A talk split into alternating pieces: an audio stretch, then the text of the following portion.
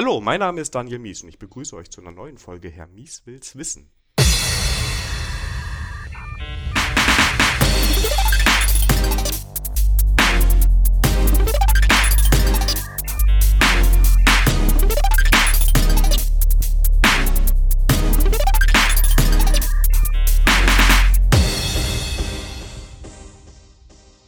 Heute zum Thema MongoDB und mir gegenüber sitzt der Tobias. Hallo Tobias. Hallo Daniel. Tobias, wir haben jetzt Aschermittwoch, also wir noch nicht, aber der Hörer. Hast du Karneval gefeiert? Äh, ich bin ja von Hause aus eher so Westfale. Ach so, da ist das nicht so. Also ich komme aus Bochum und äh, da hält sich das so in Grenzen, die Begeisterung. Der Rest der Familie, äh, meine Frau ist Rheinländerin, die feiern das schon ein bisschen. Genau.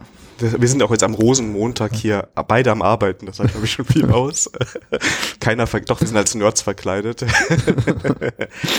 Tobias, du bist ein Kollege bei der Concentric, du bist Senior IT Consultant, steht auf deinem Profil so schön. Genau. Und du bist ursprünglich ein Diplom-Mathematiker. Wie bist du denn von der Mathematik in die IT gekommen? Ähm, eigentlich war das so, also ich habe mich schon immer für Computer interessiert, habe mit dem C64 angefangen, und als die Schule dann zu Ende war, ähm, ja, habe ich überlegt, was mache ich denn? Ich wollte nicht zu weit weg aus meiner Heimatstadt und in Bochum konnte man kein Informatik studieren. Und dann bin ich halt bei der Mathematik gelandet. Ach so, dann hast du später korrigiert, indem du in der IT gearbeitet hast. Genau, und ich hatte äh, zu, zu, zuerst als Nebenfach äh, noch Physik. Das fand ich dann aber auch nicht so interessant. Bin dann auf Wirtschaftsinformatik umgeschwenkt, also im Nebenfach. Und äh, vor allem, weil man da in einem Semester noch das Vordiplom machen konnte. Ähm, und habe dann aber auch teilweise Vorlesungen aus dem Informatikbereich gehört, habe meine Diplomarbeit über JavaScript geschrieben ähm, und bin danach dann halt äh, ja in, so in IT-Job halt. Ne? Genau und ähm, bist bei uns so einer der MongoDB-Experten, weshalb wir heute auch über das Thema reden. Du bist sogar so ein Experte, dass du ein Buch dazu geschrieben hast. Das ist richtig. Äh, MongoDB, der praktische Einstieg heißt das gute Buch. Ähm, ganz mal vorweg die Frage, wie, wie wird man denn Autor? Was hast du denn gemacht, dass du da gelandet bist? Weil es beim D-Punkt Verlag ist jetzt auch, sagen wir mal, schon was Bekannteres, ne? Genau, das ist ein relativ, ich sag mal, also der Verlag ist äh, schon ein renommierter Verlag. Ähm, das ganze Thema kam, also ich wurde dazu gefragt, weil ich mich mit dem Thema halt auskannte. Es war noch ein Kollege aus, äh, aus Frankfurt, der hatte Kontakt zum Verlag, weil er auch selber dort als Autor tätig äh, war und ist, glaube ich. Und äh, ja, der Redakteur hat jetzt äh, ein paar Leute gesucht, die was zum Thema MongoDB schreiben wollen. Und ich habe auch mit einem anderen äh, Cozentrik-Kollegen angefangen, dieses Buch zu schreiben. Der ist dann später aus äh, verschiedenen Gründen äh, abgesprungen. Also es war auch, war auch einfach sehr viel Arbeit so neben dem Job. Und äh, das war schon eine spannende Erfahrung, sag ich mal, das vor allem dann auch später alleine zu stellen. ähm, bin aber auch vom Verlag gut unterstützt worden. Also die haben jetzt nicht nur hinterher mal äh, Tippfehler korrigiert, sondern die haben auch äh, während des ganzen Prozesses das gut begleitet und haben auch externe noch äh, als Reviewer eingeladen, wo wir teilweise schon noch auch die ganze Struktur mal äh, ändern mussten halt, weil das sinnvoll war. Und es war halt wirklich so ein Ruhm- und Ehre-Projekt. Ne? Also, also, das ist auch meine Erfahrung da gewesen. Ähm, war jetzt auch nicht mein erstes Buch. Ähm, mit Fachbüchern wird man halt nicht wahnsinnig reich, aber man hat erzeugt halt Sichtbarkeit ne? und ist schön für den Lebenslauf. In den ersten Monaten wahrscheinlich gibt es ein bisschen was dafür. Ne? Ja, ja, wie lange hast genau. du dran geschrieben? Ich überlege ich habe das Buch noch eingeschweißt, deshalb kann ich nicht gucken, wie viele Seiten es sind. Wie viele Seiten hat es? Ja, so um die 300, glaube ich. Und wie lange hast du dran geschrieben? Ah, pff, das weiß ich gar nicht mehr ganz genau. Also es, also deutlich über ein halbes Jahr auf jeden Fall.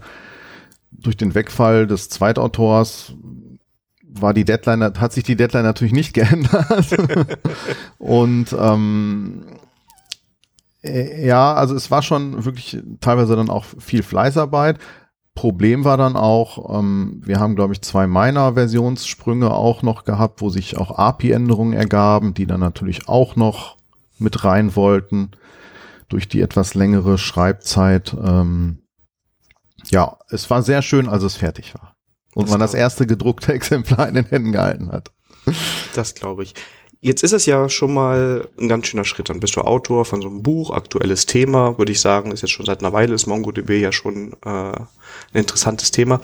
Wie wirkt sich das denn sonst so auf, aus? Also äh, ging es danach normal weiter oder hast du sonst irgendwie auch Auswirkungen gespürt? Äh, gut, ich hatte vorher schon, also ich glaube, ich habe, also erstmal das Know-how kam ja nicht, ist ja nicht vom Himmel gefallen. Ich habe mich, glaube ich, seit 2012 mit dem Thema MongoDB beschäftigt. Äh, dazu gekommen bin ich eigentlich auch sehr interessant eigentlich. Ich hatte mal eine Blogserie über äh, Spring Data geschrieben. Das ist äh, so ein Top-Level-Projekt aus dem Spring Framework, der so generell Zugriffe auf irgendwelche Datentöpfe vereinfacht. Und äh, habe mir das auch für verschiedene Datenbanken, auch verschiedene NoSQL-Datenbanken da angeguckt und ähm, ein bisschen was drüber geschrieben. Und irgendwie bin ich bei MongoDB hängen geblieben, ne? weil das, das fand ich mit am spannendsten halt. Äh, neben den relationalen Sachen. Äh, habe da auch im Spring Data MongoDB Modul äh, ein paar Commits gemacht. Open Source heißt ja auch nicht nur benutzen, sondern auch mal was zurückgeben. Und äh, so hat sich das dann entwickelt. Ne? Äh, hat dann auch, habe dann auch auf äh, Konferenzen oder Usergruppen Vorträge gehalten zu dem Thema. Und wirklich der Höhepunkt kann man sagen, war dann wirklich das Buch. Ne? Ich war dann im gleichen Jahr, als das erschienen ist, 2014, auch auf der ersten MongoDB World Conference in Manhattan. Das war auch sehr schön. Konnte man in der Pause im Central Park ein Eis essen. Ne? Und äh, die Aftershow-Party von der Konferenz war auf dem Flugzeugträger, der in New York vor Anker liegt. Oh, cool. Auf der USS Intrepid. Das war schon, das war schon ziemlich cool, muss man sagen halt. Ne? Und äh, ja, und es geht eigentlich bis heute so weiter, dass man auch teilweise dann in Projekten äh, Kunden berät. Wir sind ja auch jetzt zusammen, äh, Daniel, in einem Projekt, wo es ein bisschen um MongoDB geht. Wir haben eine Zeit lang mal auch ein bisschen forciert, äh, Schulungen zu dem Thema einfach zu halten. Das reicht dann wirklich, oder Schulung, Consulting, auch so, auch so Reviews, das reicht von kleineren Unternehmen bis hin zu Rechenzentrumsbetreibern, wo ich schon mal war äh, die einfach ein bisschen Unterstützung in dem Thema brauchen. Ne? An sich ist der Einstieg, das werden wir vielleicht gleich auch noch sehen, relativ einfach, so für einen Entwickler, wenn ich mir das mal anschaue. Die API verstehe ich eigentlich relativ einfach. Ein bisschen komplizierter wird's eben, wenn es auch äh, um, um äh, so komplexere Queries dann geht, aus API-Sicht. Oder wie bette ich das in meine Gesamtarchitektur ein? Wie baue ich darauf Microservices auf und sowas? Und zum Schluss auch das Thema Betrieb. Das ist halt äh, genauso wie bei jedem anderen richtigen Datenbanksystem dann manchmal ein bisschen komplizierter. Cool, das war ja schon mal ein schöner Überblick. Ne? Also ähm, genau. Jetzt haben wir schon ein bisschen so angeteasert, MongoDB. Du hast auch schon ein paar Sachen erwähnt, wo wir gleich nochmal drauf kommen. Und ähm, falls für die Hörer, die jetzt MongoDB noch nicht kennen, ist ja erstmal die Frage, was ist das eigentlich genau? Also was macht MongoDB so in ein paar Sätzen mhm. kurz zusammengefasst? Also MongoDB gehört zur ja, Klasse der NoSQL-Datenbanken. Das NoSQL an sich ist so ein äh, Synonym für Not Only SQL. Also da will man halt über den relationalen Tellerrand hinausschauen. Ich habe halt Datenbanken, die eben nicht dem relationalen Schema folgen halt oder Paradigma eigentlich. Ähm, die gibt's halt so eigentlich schon, also NoSQL gibt's schon relativ lange als Datenbanktyp. Wenn ich so auf einen Großrechner gucke, eine IMSDB ist auch eine hierarchische Datenbank, zum Beispiel aus den 60er Jahren noch. Hat jetzt aber im Rahmen von Web 2.0 natürlich ist wieder so ein bisschen Aufschwung erhalten. Ich muss halt im Prinzip sind NoSQL-Datenbanken so die Antwort auf die Probleme, die ich in diesem Big Data-Umfeld habe. das war ja auch eine Zeit lang mal ziemlich hypig und im Big Data-Umfeld gibt es eigentlich so drei Probleme. Hat man schon vor, also Gartner, diese Business-Analysten haben wir schon 2009 formuliert, die drei Vs von Big Data, also die drei Probleme. Das ist einmal Variety, Velocity und Volume. Also einmal die äh, andere Strukturen, die ich jetzt speichern muss, anstatt nur Tabellen. Und ähm, Velocity meint dann halt die Geschwindigkeit, mit der ich Daten äh, verarbeiten muss. Und Volume einfach die, die Menge, die schiere Menge, wenn ich sowas wie in Twitter habe, wo einfach äh, der ganze Planet Content produziert. Da habe ich einfach, komme ich in Größenordnung von Terra und Petabytes, die ich mit relationalen Systemen schlicht einfach nicht gut äh, oder nicht, per, nicht mehr performant verarbeiten kann. Ja. Und auch diese drei, äh, diese drei Aspekte adressiert auch MongoDB. Mal mehr, mal weniger gut, muss man sagen. Ähm, MongoDB, äh, diese NoSQL-Datenbanken kann man wieder klassifizieren anhand ihrer, äh, ich sag mal, Datenstrukturen, die sie so grob speichern. Da gibt es dann so, so vier Hauptkategorien. Das ist einmal, ähm, gibt es äh, zum Beispiel Graphendatenbanken. Da kann ich sehr gut Beziehungen zwischen irgendwelchen Entitäten verwalten. Dann gibt es Key Value Stores. Da kann ich im Prinzip zu einem Schlüssel irgendwie einen großen Blob speichern. Das ist wenig strukturiert, aber dafür extrem schnell. Dann gibt es noch diese White Column Stores. Das ist praktisch ist schon eher tabellenartige Strukturen, wobei aber in der Regel die Zeilen unterschiedlich viele Spalten haben können. Das skaliert auch wahnsinnig gut. Und dann gibt es schlussendlich die dokumentenorientierten Datenbanken, zu der auch MongoDB gehört.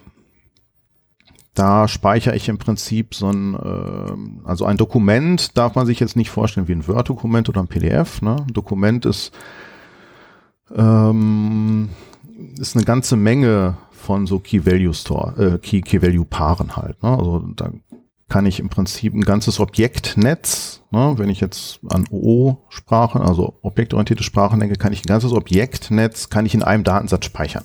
Das ist halt ein sehr schöner Vorteil und ähm, Darüber hinaus kann ich nicht nur das tun, das können Objektdatenbanken ja auch. Ich kann halt praktisch in so einem Dokument äh, oder ein Dokument kann immer wieder anders aussehen. Ne? Das heißt, ich kann ganz insbesondere gut so Vererbungshierarchien aus objektorientierten Sprachen äh, abbilden.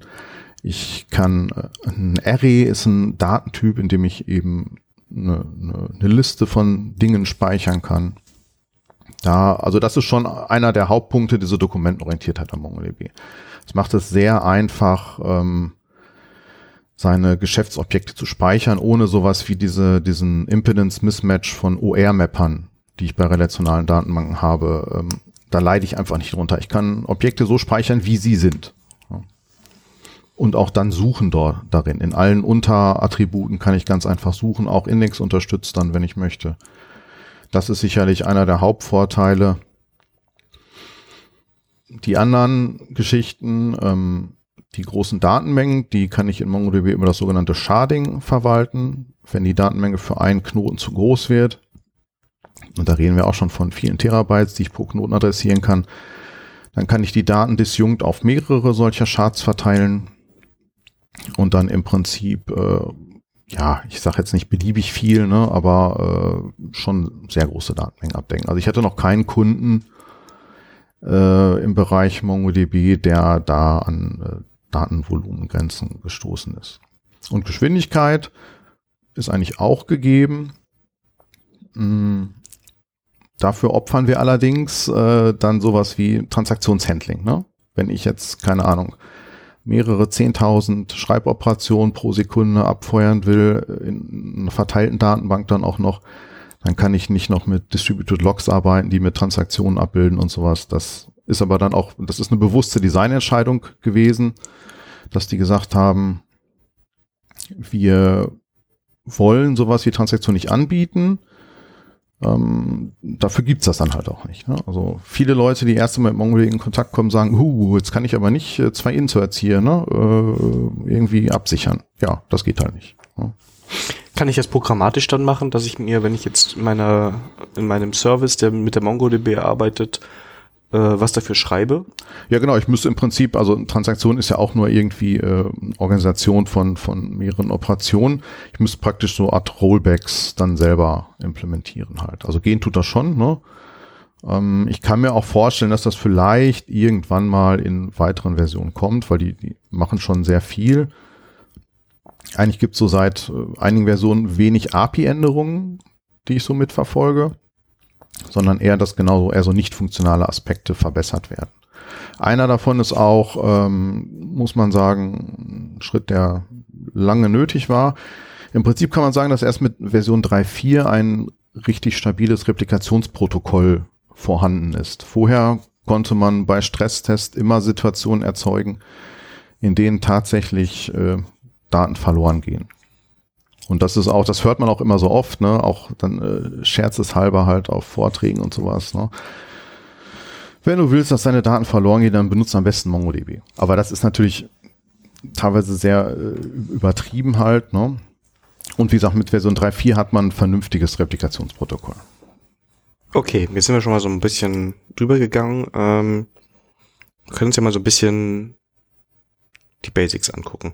Ähm, das erste, was man so auch bei deinem Buch liest, was, was du da so behandelst, und das nehme ich auch mal als erstes Thema, was wir hier so ein bisschen haben, ist so dieses Thema Collections und Dokumente. Also jetzt haben wir schon ein bisschen gehört, also eine, in der NoSQL-Datenbank habe ich jetzt nicht so eine Tabelle quasi wie ein Schema, wo ich genau weiß, was ich reingebe, sondern es ist irgendwie ein bisschen anders, richtig? Äh, genau. Bei MongoDB ist es auch so, also eine Tabelle schafft in der relationalen Welt schafft ja erst einmal Struktur, so dass ich praktisch äh, a priori die ähm, die Spalten benenne und auch deren Typen. In MongoDB ist es so, dass ich jetzt die Dokumente nicht auch in einer großen Wolke speichere, sondern in logischen Namensräumen. Tabellen sind auch logische Namensräume, da sind immer gleiche Dinge gespeichert. Und genauso gibt es bei MongoDB die sogenannten Collections. Da kann ich halt ähm, gleichartige, sag ich mal, Dokumente dann ab, also oder fachlich zusammengehörende Dokumente kann ich in diesen Collections speichern. Ich kann auf dieser Collection, auf Ebene einer Collection dann auch Queries machen und auch nur auf Ebene einer Collection. Ne? Ich habe keine Joins, das ist auch so ein Manko bei MongoDB. Braucht man aber durch diese Dokumentorientiertheit praktisch fast nie, ne? dass ich äh, noch in andere Collections greifen muss. Ja, das ist im Prinzip erstmal so die, das ist so die Struktur in der MongoDB halt. Wir haben jetzt ja auch schon, du hast eben schon ein bisschen angelegt, ein bisschen mit Projektmanager zu tun, weil du quasi für uns, weil wir jetzt MongoDB irgendwo einsetzen, so ein bisschen beratend mit dabei bist. Ähm, also ich kann mir das doch eigentlich vorstellen wie so ein JSON-Objekt, das ich erstmal beliebig in der Theorie zumindest in so eine Collection reinhauen kann. Das heißt, die müssen keinen Bezug zueinander haben, äh, sondern ich kann einfach JSON reinhauen. Ganz genau. Also genau, eigentlich kann man sich ein äh, Dokument ganz gut wie ein JSON-Objekt vorstellen. Es gibt da noch ein paar mehr Datentypen als in JSON äh, in MongoDB, aber das ist genau richtig. Und in einer Collection kann ich auch total unterschiedliche Dokumente haben, die gar nichts miteinander zu tun haben müssten. Also es gibt keine technologische Hürde, die das verbietet, weil es eben kein Schema gibt. Ja? Ähm, ob das jetzt fachlich oder aus Anwendungssicht äh, immer sinnvoll ist, sei mal dahingestellt, aber ich kann total unterschiedliche, die kann ganz andere Feldnamen haben und alles Mögliche. Macht natürlich Queries dann sehr schwierig. Aber da gibt's keine technologische Hürde. Es gibt wohl sowas wie äh, Validatoren seit Version 3.2. Das ist so ein bisschen wie ein Schema, da kann ich dann beim Insert oder Update prüfen lassen, ob bestimmte Felder da sind, was die für Typen haben. Das ist sowas wie eine, sag ich mal, Schemaprüfung. Aber grundsätzlich bin ich erstmal schemafrei. Was natürlich trotzdem nicht heißt, dass ich mir nicht Gedanken darüber machen muss. Es gibt halt kein, ja, es gibt physikalisch kein Schema, was ich a priori irgendwie äh, festlege. Das Schema ergibt sich praktisch durch die Dokumente, die ich da einfüge in so eine Collection. Dann sehe ich ja irgendwann, wie viel Felder habe ich, was haben die für Typen. Das ist dann praktisch das echte Schema. Und man muss natürlich trotzdem überlegen, wie bei jedem Datenbanksystem, wie bilde ich denn meine Geschäftsobjekte jetzt auf Collections sinnvoll ab, so dass ich halt möglichst gut äh, gute Performance habe. Ähm, ich, ich kann mir vorstellen, dass viele von den Hörern gerade mit den relationalen Datenbanken ein bisschen vertrauter sind. Ähm, kann man sich da irgendwie so ein Mapping vorstellen? Jetzt sagen wir mal, was habe ich? Ich habe irgendwie Kunden und die haben Adressen und kaufen Produkte, ne, um mal so was Einfaches zu skizzieren. Mhm. Wie schneide ich in der Collections? Habe ich dann auch pro Tabelle so eine Collection oder ist das ein großes Ding oder Wahrscheinlich kommt es drauf an. Ne? Genau, als Berater muss ich sagen, it depends. Ja. Ähm, es ist allerdings schon so, wenn man beobachtet, äh, also hört man auch auf Vorträgen immer und sowas, in der Regel ist es schon so, ähm, dass ich eher, wenn ich mir die, die, ähm, die äh, Anzahl an Tabellen angucke und das gleiche fachliche Problem in die MongoDB äh, transferiere, habe ich eher weniger Collections, als ich Tabellen habe. Weil ich zum Beispiel sowas habe, sagen wir mal, ein Kunde hat mehrere Adressen, die, die, äh, äh, weiß ich nicht, äh, Rechnungsadresse, Lieferadresse, Wohnsitz, Zweitwohnsitz und solche Geschichten. Das kann ich zum Beispiel alles in ein Array packen. Ja, das ist grundsätzlich so, wenn, wenn, wenn fachlich ähm, eine Komposition vorliegt, sowas wie eine Bestellung und eine Bestellposition. Die Bestellposition ist jetzt, würde ich nie alleine irgendwie antreffen, fachlich.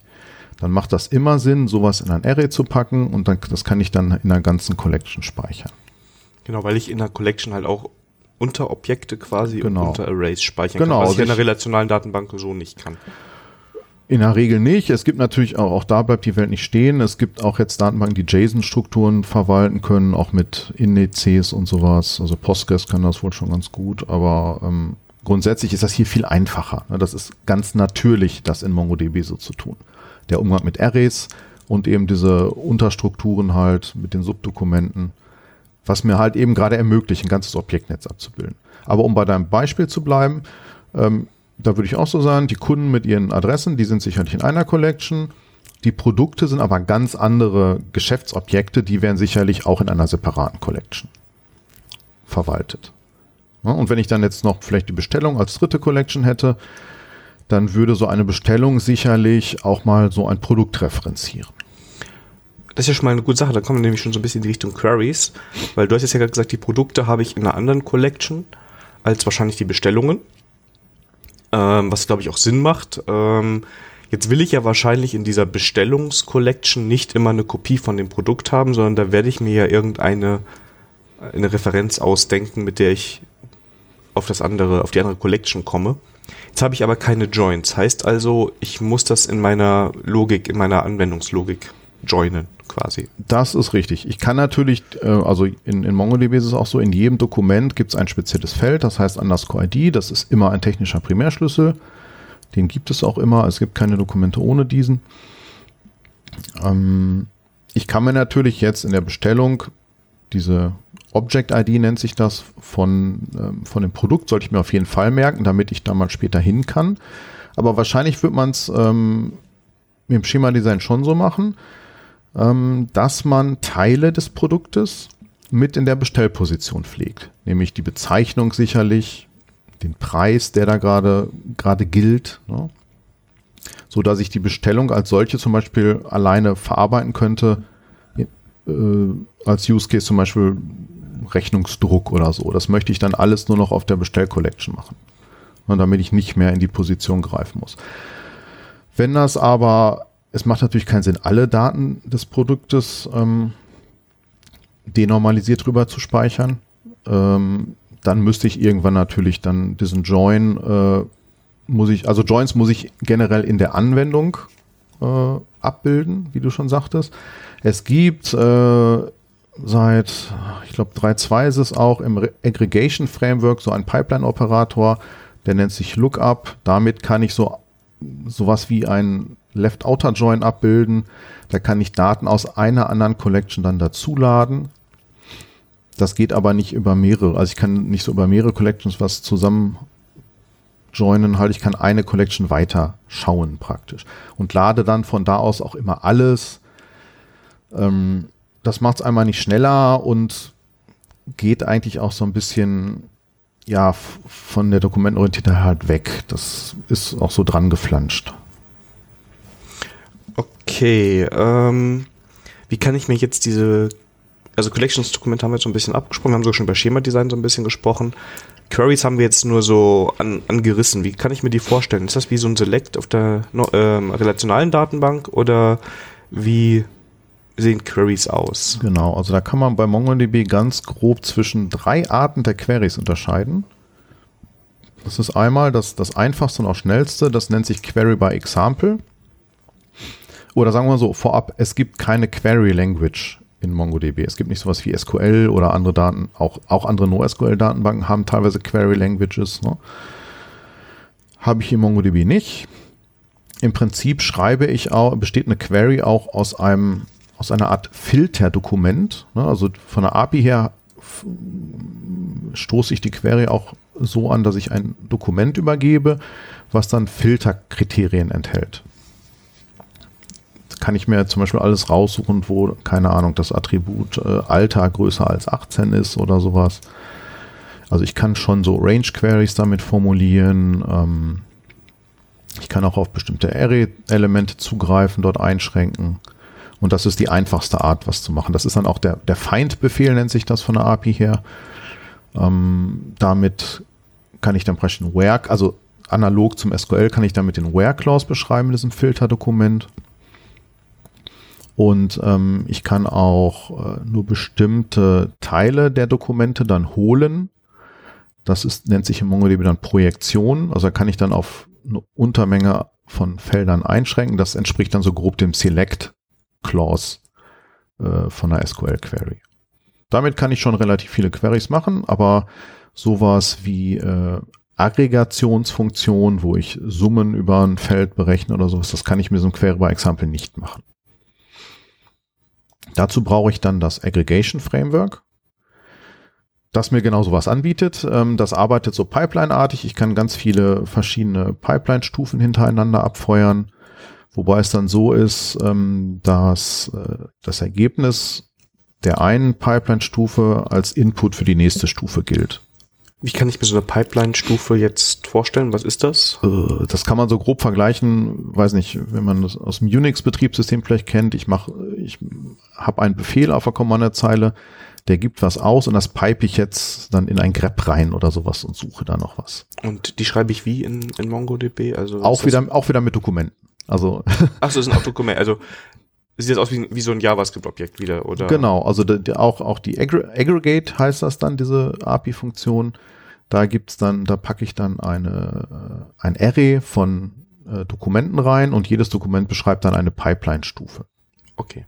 Das muss man sagen, ist schon ein bisschen komplex. Das wird auch, wenn man es so äh, hintippert auf der Konsole, leicht unübersichtlich. Ne? Das muss man lieber im Source Code machen oder, weiß nicht, mit Platzhaltern arbeiten. Aber das, äh, das ist, das habe ich aber auch schon bei den normalen Queries. Ne? Ich komme dann in die Klammerhülle von JSON halt rein, wenn ich das so definiere halt. Ne? Klingt jetzt auch erstmal, also wenn ich mir überlege, ich habe so eine Summenaggregation, ich möchte einen, einen Wert zusammen addieren, das mit einem Array auszudrücken kann, oder mit einem Objekt ausdrücken kann ich mir das gerade eben. Genau, da gibt's dann halt auch so spezielle Feldnamen, die fangen dann immer mit Dollar an, Dollar irgendwas und äh, dann schreibt man das in so einer Art Infix-Notation dann hin, erst den Operator und dann das Feld, auf das es sich beziehen soll. Das ist am Anfang auch ein bisschen ungewöhnlich. Also sowas grob Dollar Add und dann Price und dann ja, würde ja. er mir alle Preise aus den Dokumenten zusammenholen, die ich vorher da rein. Genau. Genau, also Dollar Sum heißt das, glaube so, ich. Ja. Genau. Das ist schon ein bisschen, ja, gewöhnungsbedürftig halt. Und bei, wie gesagt, bei komplexen Queries, das so schnell mal hinschreiben, ist ein bisschen gewöhnungsbedürftig. Aber ich sag mal, große SQL-Statements, ich habe bei meinen Kunden auch teilweise im COBOL-Code 400, 500 Zeilen SQL, das ist nicht, äh, nicht weniger verwirrend. Ja, klar. Also das ist, das glaube ich, wahrscheinlich eine Sache der, der, der ähm Aber was einfach, was einfach ein bisschen fehlt bei MongoDB ist halt so eine Query Language. Ganz am Anfang kannten die so eine Art SQL Cheat Sheet auf ihrer Seite auch, wo man dann praktisch eine SQL Query machen konnte und das wurde dann in MongoDB Lingo übersetzt. Ähm, man kann sich ja auch fragen, warum gibt es halt nicht so einen Parser da drin, der das tut, ne? dass man sowas macht.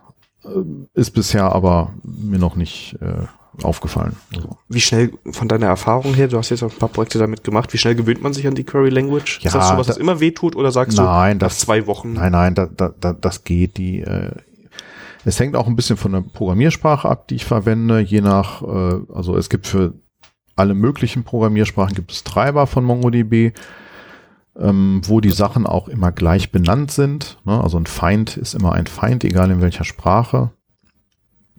Teilweise dann hat man unterschiedliche Schreibweisen mit, mit Camel Case oder Snake Case, je nach, je nach Sprache, die da zum Einsatz kommt. Und es gibt eben, genau, man muss sich das so vorstellen, ich, ich sag mal, der, ich kenne mich sehr gut mit Java aus, das führe ich das jetzt mal als Beispiel an. Der MongoDB-Treiber ist ungefähr so auf dem Niveau von JDBC. So kann man sich das vorstellen. Da kann ich halt ganz low-level mit Dokumenten arbeiten und diesen Queries halt. Es gibt aber darauf aufbauend auch so, so High-Level-Frameworks, wie zum Beispiel das anfangs äh, erwähnte äh, Spring Data, wo ich dann diese, wo, wo ich teilweise gar keine Queries mehr selber schreiben muss. Ne?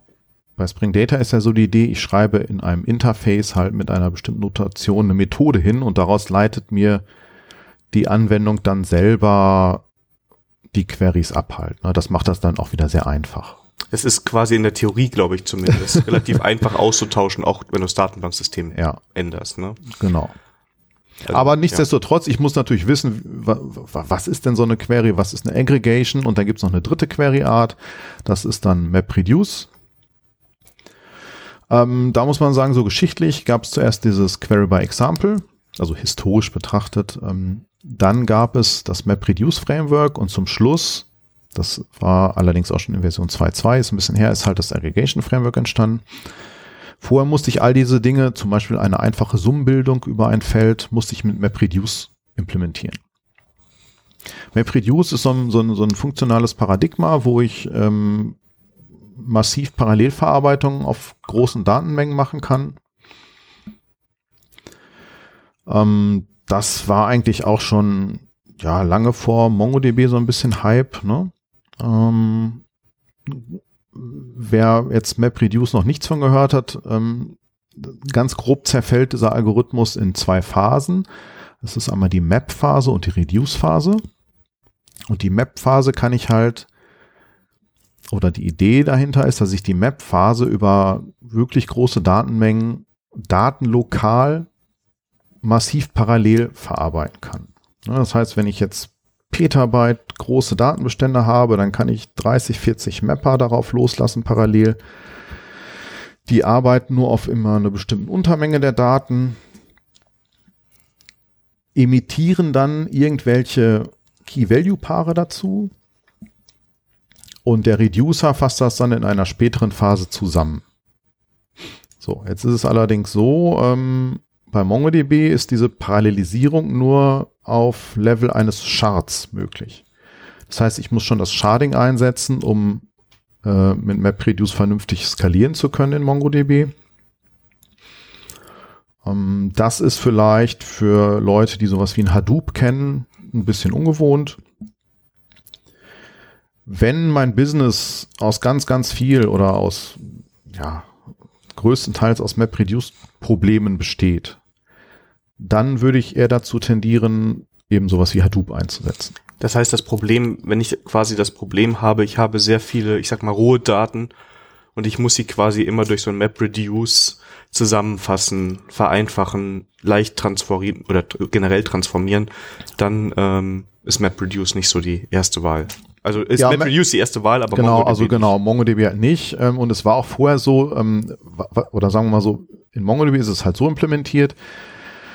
Ähm, ich schreibe im Prinzip eine JavaScript-Funktion für die Map-Phase, eine JavaScript-Funktion für die Reduce-Phase.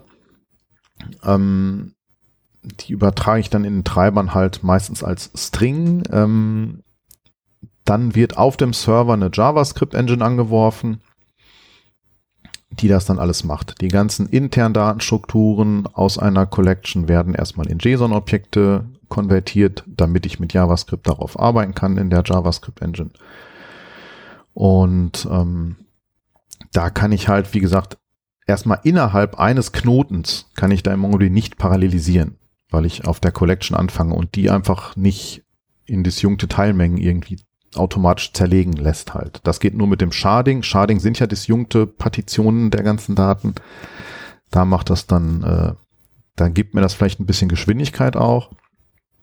Ähm, es war so, ähm, im Moment wird äh, die, ähm, gibt es, oder sagen wir so, früher wurde eine JavaScript-Engine eingesetzt, die heißt, hieß SpiderMonkey.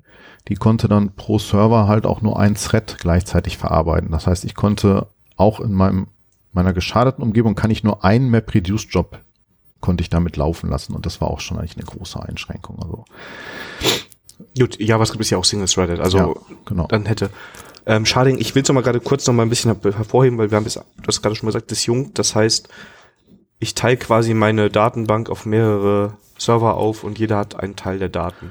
Genau, das ist im, Pr- en, entspricht im Prinzip dem, was man in der relationalen Welt auch als Petitioning kennt halt, wo ich anhand irgendeines Partition Key eine Table halt auf mehrere Knoten verteilen kann. Das muss ich aber praktisch in MongoDB nicht selber machen. Ne? Es ist so, ich muss schon einen sogenannten Shard Key definieren. Anhand dessen wird dann praktisch die Menge aller Dokumente einer Collection, also ich, ich kann das pro Collection entscheiden, wie dieser Shard Key aussieht. Und ähm, der sorgt dann dafür, wie die Dokumente dann beim Schreiben auf meine einzelnen Charts verteilt werden. Dann muss ich meine Daten also eigentlich vorab schon kennen oder kann ich den nochmal anpassen? Äh, nein, also ein einmal festgelegter Shardkey ist halt dann der Shardkey, den kann ich auch nicht ändern. Ich kann auch die Werte in dem Dokument, die, sag ich mal, zum Sharding beitragen, auch nicht mehr ändern. Das ist dann immutable. Das ist sowas wie so ein fachlicher Primärschlüssel, kann man sagen. Ne? Der dann, ich, genau, ich, was ich äh, eigentlich wissen muss, wie verteilen sich denn meine Dokumente anhand dieses Shard-Keys? Ne? Also schade ich jetzt nach einem, äh, keine Ahnung, was, was gut oder schlecht sein kann, scha schade ich vielleicht nach einem Datumsfeld, was monoton steigt, dann treffe ich immer nur einen Chart. Das ist nicht so gut beim Schreiben, beim Lesen ist es aber gut, wenn ich Range Queries machen will. Oder nehme ich einen gehashten Wert, dann habe ich eine super Verteilung immer bei jedem Bright auf, treffe ich wahrscheinlich dann einen anderen Chart. Das macht dann das, auch das Suchen nach, äh, nach einzelnen Dokumenten ist dann genauso schnell. Hm. Allerdings kann ich dann sowas wie Range Queries vergessen nach dem Feld. Das ist, das, das muss man immer individuell entscheiden. Aber ich lege im Prinzip mit der API nur einmal fest, das ist mein Chart Key. Und da muss die Anwendung selber gar keine Kenntnis haben, wie viel Clusterknoten gibt es da, also wie viel Charts habe ich und äh, wo hole ich die her, wer verwaltet die, das muss ich alles nicht selber machen. Das macht dann die Datenbank für mich. Wenn ich merken würde, dass das mein Chartkey nicht so gut gewählt ist, weil keine Ahnung was, ich habe dann das Geburtsdatum genommen und habe immer dieselben Leute so drin, dann könnte ich das quasi nur ändern, wenn ich die quasi alle Daten nochmal in eine neue Collection einspiele, oder? Damit könnte ich doch quasi ja, genau. Aber Schaden tut man ja meistens dann, wenn man eins dieser Volume-Probleme hat. Das heißt, dann habe ich schon sehr viele Daten, die müsste ich erstmal alle wieder äh, dumpen und dann mit einem neuen Shardkey einspielen. Will man also nicht machen. Ja. Was auch schwierig ist, das Sharding so nachträglich einzufügen. Das heißt, ich starte erstmal ohne Sharding, das heißt nur mit einem Replikaset für Ausfallsicherheit und sag, ach ja, komm, ne, ich gucke erstmal, wann die, äh, die Server volllaufen. Ähm, ab einer gewissen Größe wird das dann halt alles ein bisschen schwierig, das nachträglich noch zu schaden. Ich kann das machen, kein, keine Frage halt, aber es dauert dann auch erstmal, bis die Daten dann anhand des Shardkeys dann irgendwie verteilt sind halt, ne? Auf meine mehreren Clusterknoten. Ich, wenn ich erstmal nur mit einem, sag ich mal, einem Ding starte, einer Instanz und ähm, dann das Sharding nachträglich anschalte, dann wandern natürlich erstmal wahnsinnig viele Daten durch die Gegend. Also muss ich das vom Betrieb irgendwie ab. Genau, also sollte man beim Betrieb, man sollte einfach auch beim Sizing vorher nachdenken, wie viele Daten fallen denn bei mir an? Wenn ich weiß, ich habe hier, keine Ahnung, 100 Gigabyte pro Tag, dann sollte ich schon mal über Sharding vielleicht nachdenken. Ne? So. Aber was natürlich, ähm, um nochmal den Bogen zum Anfang zu machen, trotzdem genial ist, ist dieser leichte Einstieg, den du am Anfang hast. Ne? Also du musst dich am Anfang ja keine Gedanken über Sharding machen. Wenn ich jetzt bei mir lokal auf der Kiste bin, ist es erstmal egal. Ja, das ist dann ein Betriebsthema. Genau, das ist ein Betriebsthema, was man natürlich trotzdem im Hinterkopf haben sollte, ne? ganz ja. klar. Ähm, weil da treten halt dann oft Probleme aus. Aber der Einstieg, sagtest du ja schon, ist auch wesentlich einfacher als mit relationalen Systemen. Ne? Ich, ich lade mir äh, einen ZIP runter, entpack das und rufe die Echse von dem MongoDaemon auf und dann geht's los. Dann habe ich auch äh, ne, die sogenannte Mongo Shell, das ist so ein Kommandozeilen-Interface. Da kann ich dann im Prinzip äh, mit dem JavaScript API direkt mit der MongoDB interagieren, kann auch administrative Sachen machen, aber auch ganz normal Inserts-Operationen. Ich kann Queries ausprobieren. Ähm, wer das nicht mag, kann vielleicht eher so auf grafische Tools zurückgreifen, die es auch dann als Open Source halt eben gibt. Was Rob nimmst du da? Ähm, ich habe immer das äh, Robo Mongo benutzt, das heißt jetzt Robo T3 oder sowas sind ja. irgendwie gekauft worden.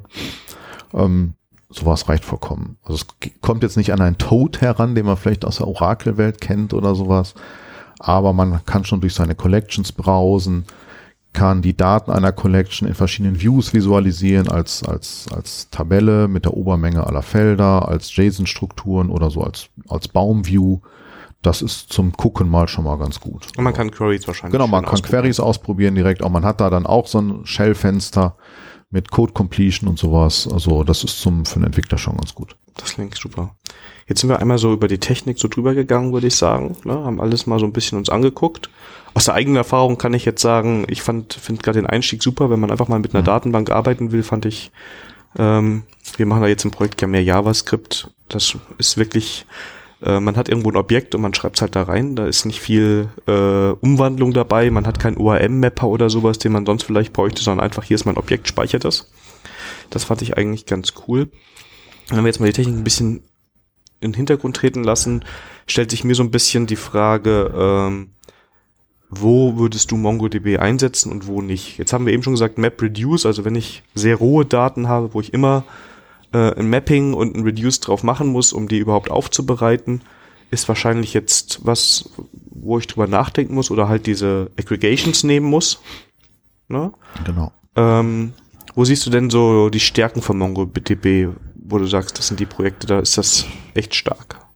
Ich kann das jetzt gar nicht an bestimmten Use Case festmachen. Also wenn ich das bei meinen Kunden beobachte, kann man sagen, es wird viel zu vielfältigen Zwecken eingesetzt. Also oft hat man so den Use Case, so eine Art fachliches Logging auch. Ne? Kann man so eine grob vielleicht eine Klasse äh, ähm, festmachen, wo einfach dann eher so diese Velocity und Volume Aspekt äh, zum Tragen kommen wo ich vielleicht dann später, äh, keine Ahnung, alle User-Interaktionen von meiner Webseite abspeichere, die später irgendwann mal auswerten möchte oder sowas, wo ich dann auch eher mit kleinen Dokumenten arbeite, ne?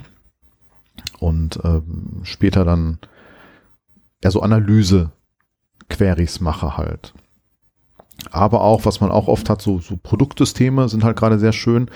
Ähm, gerade wenn ich äh, eben von der Schemafreiheit oder von, von, der, von dem flex, flexiblen Schema ähm, profitieren möchte, wo ich einfach äh, fachlich oft Vererbungshierarchien oder sowas habe und dann äh, auch polymorphe Suchen machen möchte. Das lässt sich sehr, sehr gut mit MongoDB abbilden. Ähm, was jetzt auch, ich glaube, ihr seid schon der zweite Use Case, sowas aus, aus, aus, aus, aus Maschinenbaubranche. Ne? Ich hatte mal einen Kunde, der hat Prüf, der hat eine Migration gemacht, der hat das war gar nicht so grüne Wiese-Projekt, sondern die haben, ähm, und, und das definiert, glaube ich, auch eine ganze Klasse von Anwendungsfällen. Ähm, da hat die relationale Datenbank halt den Löffel abgegeben. Es hat nicht mehr gereicht. Die haben, weiß ich nicht, 500 Gigabyte eine Tabelle gehabt oder sowas das wird dann irgendwann schwierig halt. Und äh, die haben, inhaltlich ging es um Prüfprotokolle, die die zehn Jahre aufbewahren mussten. Und die haben das, äh, da war ich auch nur so zum Review da, die haben das dann äh, in MongoDB abgelegt und waren da super mit zufrieden mit der Geschwindigkeit. Auf vergleichbarer Hardware. Ne? Ja. Ähm, zum Thema Größe, das passt ja gerade ganz gut, wenn du 500 Gigabyte sagst. Klammern wir jetzt mal den äh, Festplattenplatz aus. Gibt es Größen, die man bei MongoDB beachten muss? Keine Ahnung, was Collection, Dokumente oder Datenbanken angeht, wo das, wo MongoDB Probleme bekommt? Oder ist es einfach nur, wenn die Festplatte reicht, ist das alles egal? Ähm, also zum einen ist es so, es gibt halt eine technische Grenze. Das sind, ähm, ich kann, ein Dokument kann nicht größer werden als äh, 16 Megabyte. Da hatte ich aber auch noch keinen, der jetzt äh, an die Grenzen, kein Kunden, der da an die Grenzen gestoßen ist, wenn er jetzt nicht vielleicht Binaries speichern wollte halt. Also diese 16 Megabyte, wenn ich, man muss sich auch mal vorstellen, ich brauche jetzt ein fachliches Objekt, was 16 Megabyte groß ist. So. Ja? Fällt mir spontan jetzt auch keins ein. Wenn man natürlich sowas wie Messreihen hat, also wenn ich so, so Time Series Strukturen abbilden will, ähm, dann würde ich natürlich mal an diese Grenze sicherlich stoßen. Da muss ich das dann aber, da gibt's dann auch Patterns einfach im Schema-Design, wo ich das eben äh, ausschließen kann, dass ich zu groß werde. Wenn ich weiß, keine Ahnung, ich habe jetzt Sensoren, die melden mir alle fünf Sekunden so und so viel Kilobyte an Daten, dann kann ich das ja ausrechnen, was in ein Dokument passt und strukturiere das dann nach Zeiteinheit, nach Stunde oder Minute oder Tag und kann dann sicherstellen, dass ich nicht an diese Dokumentengrenze stoße. So, anderes Problem ist natürlich, ähm, RAM ist auch noch ein limitierender Faktor. Ne? MongoDB ist halt äh, aggressiv äh, in der Speicherallokation. Also das ist halt auch ein echtes Datenbanksystem. Das heißt, ich sollte es auf einem dedizierten Server betreiben, wenn ich über eigenes Blech spreche. Ne? Und ähm, in der Cloud muss ich dann auch Images verwenden, die, sag ich mal, genug Power haben. Muss man auch so sagen. Ähm, MongoDB funktioniert gut, solange natürlich ähm, also das sehr stark RAM-intensiv arbeitet, solange die, die, der Großteil der Daten, das sogenannte Working Set ist das, wenn das noch in den Speicher passt. Das sind halt die Daten, die oft abgefragt werden und die Indexstrukturen dazu. Solange das ins RAM passt, äh, ist alles immer ganz nett. Und danach halt wird es eben langsam, wenn ich auf Platte muss und, und Paging habe und sowas. Und wenn ich jetzt von so einem produktiven System rede, dann, ja, weiß ich nicht, ne? It depends auch wieder, ne? Habe ich viel Schreib- oder Leselast oder beides. Aber äh, die sagen so, ein produktives System sollte vielleicht nicht mehr als, äh, also beim so ein Single-Node-System nicht mehr als 96 Gigabyte RAM verwenden. Danach muss ich vielleicht mal über Sharding nachdenken. Das ist ja schon eine Hausnummer. Ja, damit kommt man, glaube ich. Ja, aber wenn ich ein Oracle oder DB2-Cluster betreibe, brauche ich auch massiv ja. Ressourcen. Ne? So ist das nicht. Ich hatte einen Kunden, ähm, der hatte mich zum Review eingeladen, weil sein, seine MongoDB langsam war. Die haben irgendwie ein Dashboard auch gebaut mit 20 Aggregationen, die man da angezeigt hat. Äh, und die hatten irgendwie, liefen in der Google Cloud mit dem Image mit 10 Gigabyte. Ja, das war einfach zu wenig und wollten dann, haben mich eingeladen, um ihrem Chef sagen zu können, äh, wir brauchen mehr. Okay, ja, das ja? ist ja Also, ne, MongoDB ist eine Open Source Datenbank. Ich kann die Community Edition frei verwenden, ohne Lizenzkosten. Die hat auch praktisch den kompletten Funktionsumfang, bis auf so Betriebsaspekte natürlich, wie das immer so oft ist bei äh, Open Source Bezahlmodellen. Ähm, aber die Hardware-Ressourcen, die ich dann brauche, die sind natürlich nicht kostenlos. Ne? Man darf jetzt nicht denken, hey, ach hier NoSQL, das betreibe ich unterm Schreibtisch. Ne? Also das ist halt ein echtes Datenbanksystem. Ne? Okay, also das muss ich halt dementsprechend auch ähm, berücksichtigen. Aber ich ja. glaube, das ist ja, wenn ich es als Ersatz für das andere Datenbanksystem nehme, heißt es ja nicht, dass ich da auch den Server gleich abschalten kann. Ne? Ähm, Tobias, wenn ich jetzt die Folge gehört habe und ich will einsteigen. Habe ich jetzt erstmal dein Buch. Ich glaube, das ist noch so halbwegs aktuell. Also für den Einstieg kann man das empfehlen? Ja, ich sag mal, für die grundlegenden äh, APIs, die man da verwendet wird, ähm, ist es sicherlich noch geeignet. Man muss sagen, es ist jetzt von 2014. Ne? Wir haben schon ja, einige Versionen, also meiner Version sind ins Land gegangen und noch einen großen Major-Sprung. Das heißt, äh, gerade was so die internen Sachen angeht, ähm, ist das nicht mehr ganz aktuell. Ne? Aber sonst würde ich einsteigen, also runterladen, ne? Einfach mal ausprobieren. Und wa was man auch sagen muss, ähm, auf der Webseite von MongoDB gibt's also wie ich finde, für ein Open Source Projekt außerordentlich gute Dokumentation. Die ist immer aktuell. Wenn ein Release kommt, steht das da. Man kann auch nachlesen, welche Funktion ist in welchem Release dazugekommen. Ähm, der Großteil der Treiber wird auch von der Firma hinter MongoDB selber gepflegt, also von ist, auch alles Open Source, wird aber von Mitarbeitern äh, maßgeblich betreut. Die sind dann auch immer aktuell. Weil gerade jetzt in der 3.6 gibt es auch eine Änderung auf Protokollebene, dass die Daten da auch komprimiert werden. Das muss dann zum Server passen. Und die meisten Treiber sind natürlich auch mal extrem aktuell dann halt. Es gibt so Community-Treiber, wenn man jetzt den Haskell-Treiber benutzt, ne, ist vielleicht eine andere Sache. Aber Java, .NET, äh, Python, Ruby und diese ganzen Geschichten, das ist Node, glaube ich, auch sogar, die sind immer aktuell halt. Das klingt gut. Hast du sonst noch irgendwelche Tutorials, äh, YouTube-Videos, die du. Ja, es gibt, äh, das kann man auf jeden Fall empfehlen. Es gibt von MongoDB selber auch, die haben so eine ähm, so Online-Kurse. Da kann man dann auch äh, sogar Zertifikate erwerben. Da macht man ein paar Wochen mit, muss ein paar Aufgaben erledigen und die sind halt grafisch sehr gut gemacht halt. Ähm, man sieht halt immer den Trainer und der kann aber auch auf einem anderen Layer noch was immer hinmalen. Also es ist nicht so eine Folienschlacht, sondern man sieht immer, wie bestimmte Schaubilder entstehen und so. Das finde ich sehr gut. Da, da gibt es auch so Grundkurse für, für, für API in allen möglichen Treibern. Also wie, wie lerne ich mit Java MongoDB und das kostet halt nichts. Ne? Das ist auch ein sehr schönes Angebot halt. Ja, werden wir auf jeden Fall verlinken. Ähm, Jetzt können wir schon langsam Richtung Ende. Tobias, habe ich irgendwas vergessen? Wollten wir noch über irgendwas sprechen? Oder haben wir jetzt so den Überblick? Ja, ich glaube, für, für, für, so einen Abriss des ganzen Themas äh, sollte das erstmal reichen.